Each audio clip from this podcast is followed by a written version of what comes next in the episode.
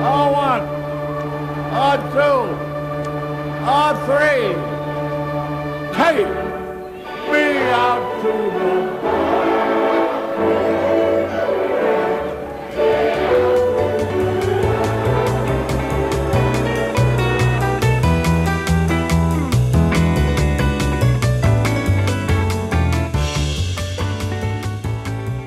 哈喽，大家好，欢迎收听大联盟小品第九集，我是 Jackie 李炳生，这是一档分享大联盟相关小品故事的单元节目，每集一个，向各位娓娓道来可能有趣、可能荒诞、可能好玩、可能引人醒思的大联盟故事。好，这个礼拜是大联盟新赛季的开幕周嘛，那我就想说，就来说个开幕战的故事吧。那我今天要说的这个故事呢，就是大联盟开幕赛史上的唯一 b u t f a i l e r 状况不佳的无安打比赛，是怎么一回事呢？大联盟历史百余年来，一百多年来哦，开幕战发生过不少神奇的事情。举例来说，九零年代晚期和二十世纪初期，日本职棒大阪近田猛牛的强打洋炮 Tuffy Rhodes，他在日本职棒打得非常非常好，也曾单季五十五轰，非常非常厉害啊！是我小时候看到日本职棒的时候留下非常深刻印象的一名球员。那他其实，在前往日本打球之前，他有在美国职棒效力过。他曾经在一九九四年美国职棒的开幕战单场三响炮，而且三支全垒打都是从 K 博士 Dwight Gooden 手中击出的。当然，那个时候的 Dwight Gooden 九零年代中期，他已经不是像他在八零年代刚上大联盟的时候那么那么的强悍，但依然是联盟里面相当不错的一个投手。结果，Tuffy Rose 从他手中敲出了三发全垒打。更神奇的是，Rose 他其实整个大联盟生涯两百二十五场出赛，其实还不少哦。其实就只累积了十三支全垒打，那在那十三支全垒打里面，就有三支全垒打是在一九九四年开幕战当天所打出来的。那大联盟史上，包含 Rose 这一场开幕赛的单场三响炮在内，大联盟史上开幕赛的单场三响炮次数其实只有发生过四次，所以 Rose 也算是在大联盟历史上留名了。那其他在开幕战发生的猎奇事件，其实还有像一九九零年开幕战，休斯顿太空人一垒手 Glenn Davis 他挨了三记触身球，这在大联盟开幕战的史上也可说是前无古人后无来者，到现在还没有其他人呃遇到这种遭遇。然后是一九九六年芝加哥白袜的捕手 Ron Karkovics，他在开幕战单场五支零不说，单场五打数没安打就算了，他还吞下了五张老 K，哇，这个实在是有够惨的。不只是这个三 K 档而已，也不只是这个 Golden Sombrero，就是黄金的这个墨西哥帽这样子的一个状况，是五张老 K，这又是另一个大联盟开幕战史上的唯一一次。那我们今天要来说的这个故事呢，就是 Bob Feller 的无安打比赛，他这个也是大联盟开幕战史上的唯一一次。但是他跟 Davis 还有 Karkovics 的遭遇，呃，比较不一样的是，Bob Feller 他是投出无安打比赛，是一个比较正面、比较优异的表现。而不是像 Davis 还有 Cargovis 啊，一个是挨了三记出生球，另一个是单场五 K 这么悲剧的遭遇这样子。那大联盟历史上呢，其实总共出现过三百零五场的无安打比赛，那么其中只有这么一场发生在开幕战哦。如果你是有曾经阅读过无安打比赛相关史料的人的话，你可能会知道，这唯一一场的开幕战无安打比赛就是由名人堂投手 Bob Feller 所投出来的。那大家就会好奇说，那到底这场比赛的始末为何？那 Feller 他究竟是怎么投出这场无安打比赛的？而且你知道吗？其实 Feller 他在这场比赛的赛前状况啊，并不是特别好。其实比赛中的状况也不是特别好。然后呢，这一场无安打比赛也不是他生涯唯一一场的无安打比赛。所以他生涯在这场无安打比赛之后，其实后来还有在投出其他的无安打比赛。不过这一场确实是让大家留下最多印象哦，也是最让人难以忘怀的一场。一九四零年四月十六日，大联盟开幕战，白袜队主场科米斯基球场，也就是 Comiskey Park。当天的天气呢，其实一点都不适合打棒球，气温只有摄氏四度不说，而且狂风大作。不过，对于主场位在较北边的球队而言，在开幕战或四月份遇到这种天气，其实蛮正常的。关于这点，如果你有看今年大联盟开幕战印第安人对老虎的比赛，你就知道了。因为那场有张玉成先发嘛，所以大家其实应该都蛮关注。然后也都看到说，其实那一天在底特律的天气并不是特别好，然后还有下雪的情况。这场比赛当中有很多时候呢，其实是大雪纷飞的一个情况。那在北边的这些城市，他们打开幕战的时候，其实蛮常都会遇到这样子的情况。前几年其实也有出现过，像海盗队的主场 PNC Park。有时候也会有这种呃，在四月份的比赛下雪的一个状况。那当年年仅二十一岁的 Bob Feller，其实已经是棒球界家喻户晓的超级强投了，而且他也获得了印第安人队的首肯挂帅，担任一九四零年的开幕战先发。那 Feller 他其实十七岁就登上大联盟，非常非常年轻，十九岁就单季投出十七胜，而且还入选了明星赛。二十岁就拿下美联胜投王和三振王的头衔，哇，真的太可怕！二十岁的时候，我应该才大三吧？大三的时候，其实也没做什么事情，但 Bob Feller 他已经是当时哦大联盟的美联胜投王，而且也是三振王。那巴菲尔最为人所知的就是他那飞快的速球球速，据传呢，他应该是那个年代棒球界球速最快的一名投手，而且他有一颗大幅度的变化球。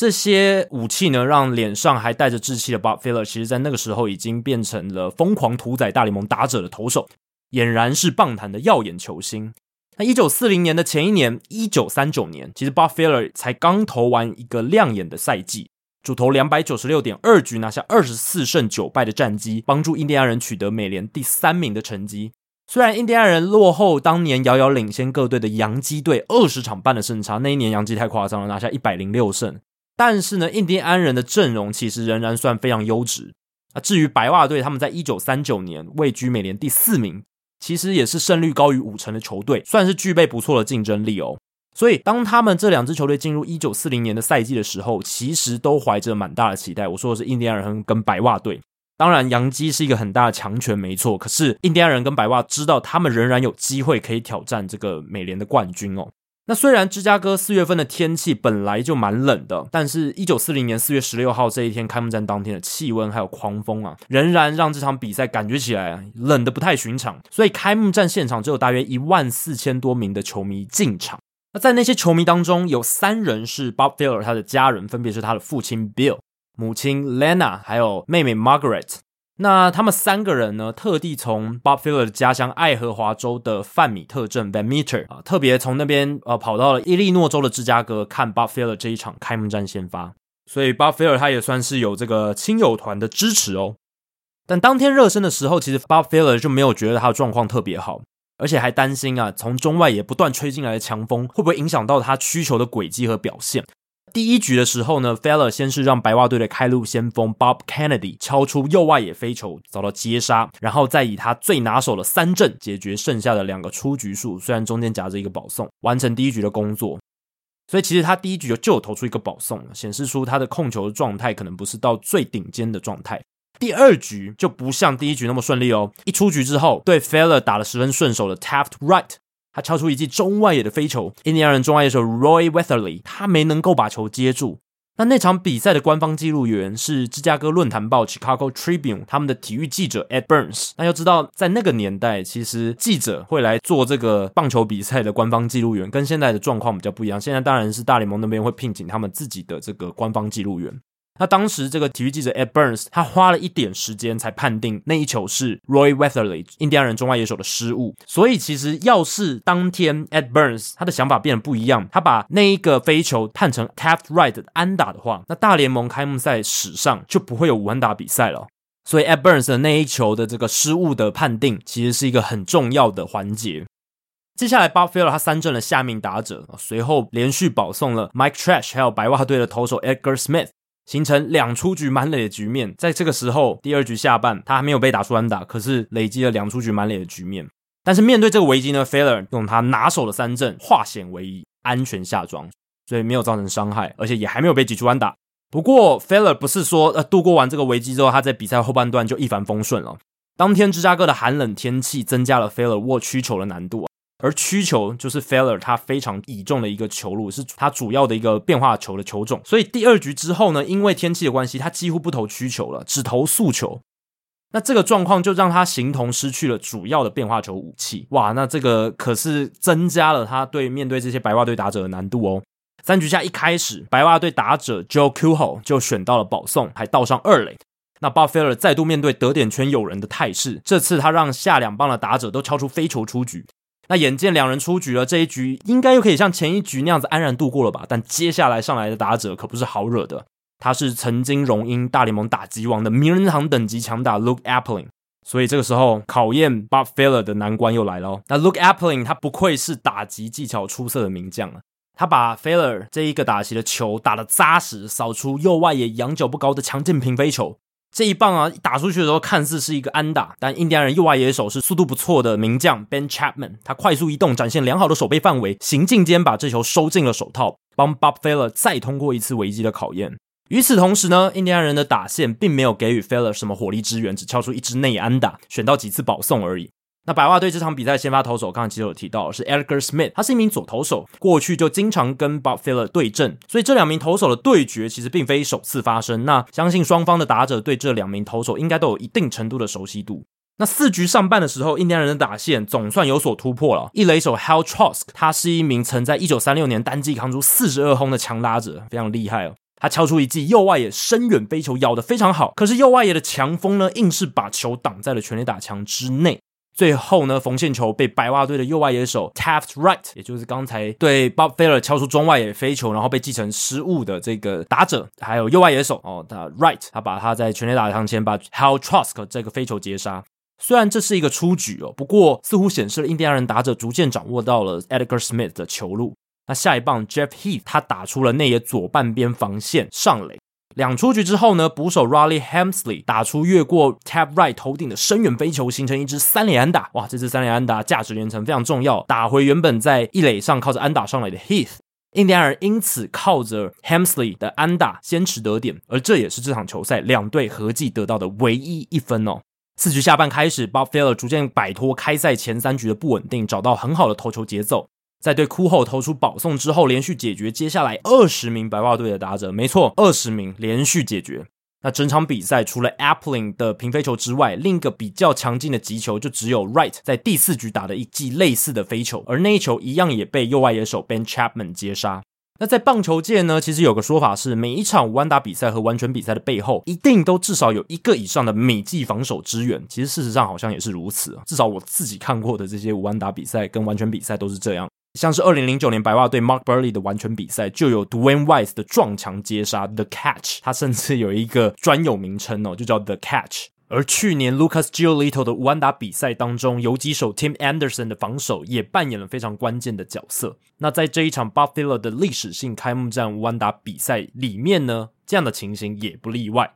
八局下半，Feller 的队友就给了他一个防守美技的支援，当时是白袜队的快腿代打 Larry Rosenthal。他打出了一个内野的软弱滚地球，印第安人二垒手 Ray Mack，他上演了漂亮守备，在 Rosenthal 只差一步就要踏上一垒之前呢，将他刺杀，非常非常 close 的一个 play，非常非常接近哦。那在这一场开幕战之前呢，其实 Bob Feller 他在生涯前三年半，这个大联盟生涯的前三年半，已经累积了三场一安打的完封胜，但就是差那么临门一脚，没有能完成任何一场的完打比赛。那这场比赛打到这个阶段，现场就连白袜球迷也开始倒戈喽，就希望能看到 Bob Feller 有所突破哦，打破他这个一安打比赛的魔咒，希望可以真的投出生涯首场的无安打比赛。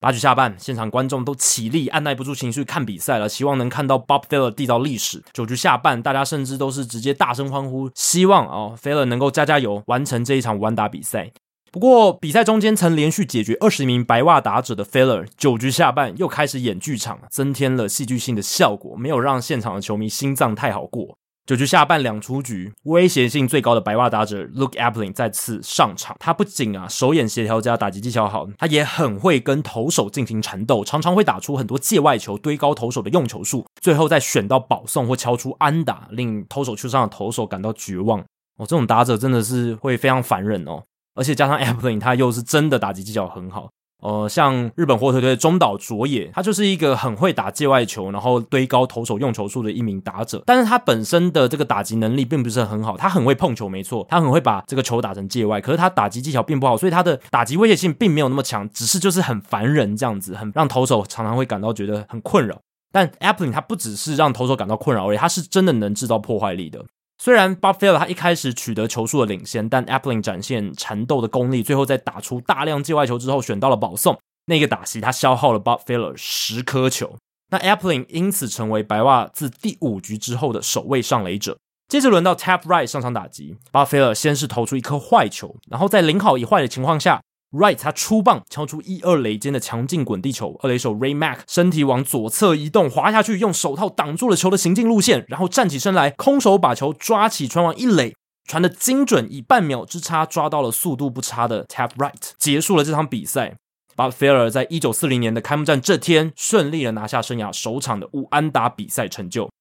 比赛一结束呢，Feller 的队友都集中到场中间跟他道贺，跟他握手，或是拍拍肩膀给他鼓励。那很多球迷也冲进场中，想要亲口对 Feller 说声恭喜啊。那个年代其实很多球迷是会真的直接跑进场内的，不像现在比较制度化、规则化一点。不过老实讲啊，Bob Feller 这场无安打比赛并不是他生涯载智力最好的球赛之一哦。他这场比赛中只三振了八名打者，以他的标准来讲，并不是特别亮眼。同一时间，他还送出了五次保送，显示他当天的控球其实并不理想。赛后，印第安人捕手 Rolly Hemsey 也说，这并不是 Feller 投的最好的一场比赛，但是也已经够好了啦。因为印第安人最后还是获胜。那 Feller 他自己是认为呢，他当天的球威和球质的状况只能算普通正常，就是 normal。而且到第四局的时候，他其实还觉得身体有点累，是直到第五局才有种重新活过来的感觉。所以在比赛中，他的状况其实并不是特别理想，而且他的这个球威的状况也只是普通而已啊，并不是说大家以为的投无安打比赛一定就是当天状况非常好。这场比赛比较不一样。那 Bobfear 在投完这场无安打比赛的隔一天呢，印第安人搭乘火车返回克里夫兰，车站里面聚集了大约七千名的球迷，嚯，很多很多人都是要来迎接他们喜爱的球员回家。那但最主要的，当然还是想要为前一天投出无安打比赛的 Bob f a i r 庆贺。那在那一大批群众当中，还包含了克里夫兰的市长啊，Harold Burton，还有一个乐队来奏乐的，以及传奇的退役的印第安人球星 Tris Speaker。那印第安人回到克里夫兰的隔一天呢，报纸上就有一篇报道写到，当地的医院有一名年仅八岁，名叫 Paul Halsholtz 的印第安人疯狂小球迷，他是因为脊髓膜炎、乳突感染，还有链球菌感染等等疾病住院，已经住院长达一个多月的时间了。但他在 Feller 投出完打比赛当天，聆听印第安人的客场球赛播报。聆听的过程中，随着这个 Bob Feller 表现越来越好，然后呢，最后完成这个完打比赛。Halsholtz 他的这个病情好像也获得了显著的进步哦。然后也是因为这件事情呢，Bob Feller 他决定亲自去医院拜访这个孩子，带着一颗包含自己在内印第安人全队每个人都有签名的一颗签名球，把他亲手交给八岁的 Paul Halsholtz。那根据 Bob Feller 他自己在一九九零年出版的回忆录哦，他说那个孩子在他拜访之后的当天下午就痊愈出院回家了。这个我自己读到这一个史料的时候，是觉得有一点令我存疑啊，因为感觉有点像是这种乡野传说，而不是呃真实的。有可能是巴菲尔他的自己的记忆可能有错误，或者是不知道，就是感觉有点太戏剧化了。不过总的来说，就是说巴菲尔他自己啊也是蛮有心的啦，对于照顾球迷啊，然后呢对待一些呃小球迷的上面呢，其实做得还不错。那印第安人接下来他们跟老虎还有洋基进行激烈的赛季厮杀。那三队其实他们都想争夺美联冠军，不过印第安人这个赛季值得注意的大事件，其实不只是巴菲尔的无安打比赛这一桩而已。在六月份的时候，他们有球员企图罢免他们认为非常刻薄的总教练 Oscar Vitt。那这一些球员其实也包含 Feller 在里面哦。他们向当时的印第安人老板 Alva Bradley 提出抱怨，希望他能开除 Oscar Vitt，也就是总教练。不过这个提议呢被 Bradley 拒绝了。这件事呢后来被媒体听到风声，那他们报道出来的时候，就把印第安人那一群，包含巴菲尔在内，想要罢免总教练 Oscar v i s t 这些印第安人球员，戏谑的称为这些爱哭闹的小朋友，就是 Crying Babies 啊。所幸呢这场闹剧最终没有扩大，也没有影响到印第安人队的这个表现哦。印第安人在上半季几乎都保持领先，最终他们赛季以美联第二名的成绩作收，算非常不错，只落后当年非常强的老虎队一场胜差而已。差一点点就能够成为美联的冠军哦，而且印第安人那一年的战绩也是比洋基队还要好的，领先他们一场胜差。那 Feller 那年投出可说是几乎他生涯最佳的一季。一九四零年巴菲尔累计三百二十点一局投球，二十七胜，三十一场完投，两百六十一次三振，FIP 投手独立指数呢也只有二点八九，这些全部都是整个大联盟最优异的数字。另外，他的防御率 ERA 二点六一，还有四场的完封都是美联最佳。虽然他后来在这个 MVP 的票选上输给了老虎队的强打 Hank Greenberg，不过呢，Bob Feller 的表现仍然受到了体育新闻这家老牌运动媒体的认可。体育新闻把 Bob Feller 选为他们那一季的这个美联单季最佳球员。这就是巴菲尔投出史上第一，也是唯一一场开幕赛无安打比赛的故事哦。那时至今日，还没有其他大联盟投手能在开幕赛当天投出无安打比赛。即便呢，通常啦，通常来说，能担任开幕战先发的投手，通常都是各队阵中的最强投手。照理来说，应该会比较有机会出现无安打比赛。但或许是因为四月份一般来说天气还比较冷的关系哦，投手握球还有扣球啊，不是非常容易。加上投手的这种实力的施展还有发挥，其实，在四月初刚开季的时候，其实都还没有达到最佳状态。我个人是这样觉得啦，所以才会造成的这个开幕战至今啊，仍然没有其他无安打比赛案例的这种情形。那巴菲尔他的生涯接下来当然都非常传奇了，除了他有投入二次世界大战缺席三个球季之外呢，他还有两场弯打比赛以及九场易安打比赛，所以整个结算下来，巴菲尔他生涯一共累积了三场弯打比赛，史上第三多，然后也有十二场的易安打比赛，所以你说呢？他是大联盟二十世纪上半叶最令人印象深刻的投手之一，其实一点也不为过，相信也没有人会有太多的异议。而他巴菲尔也在一九六二年呢，首度获得名人堂候选资格的那一年，就入选了名人堂，可谓是当之无愧啦。以上就是大联盟小品第九集的全部内容。如果大家喜欢大联盟小品的话，欢迎追踪 Hito 大联盟 Podcast 节目，并加入 Hito 大联盟在脸书的讨论区 Hito 大联盟讨论区 H I T O 大联盟讨论区。有任何回馈、想法、建议，都欢迎提供给我。你可以在脸书社团留言，也可以留言在 Hito 大联盟 Apple Podcast 的节目页面。如果大家有想听的故事或主题，也希望不吝随时提出来。大联盟小品，我们下次再见，拜拜。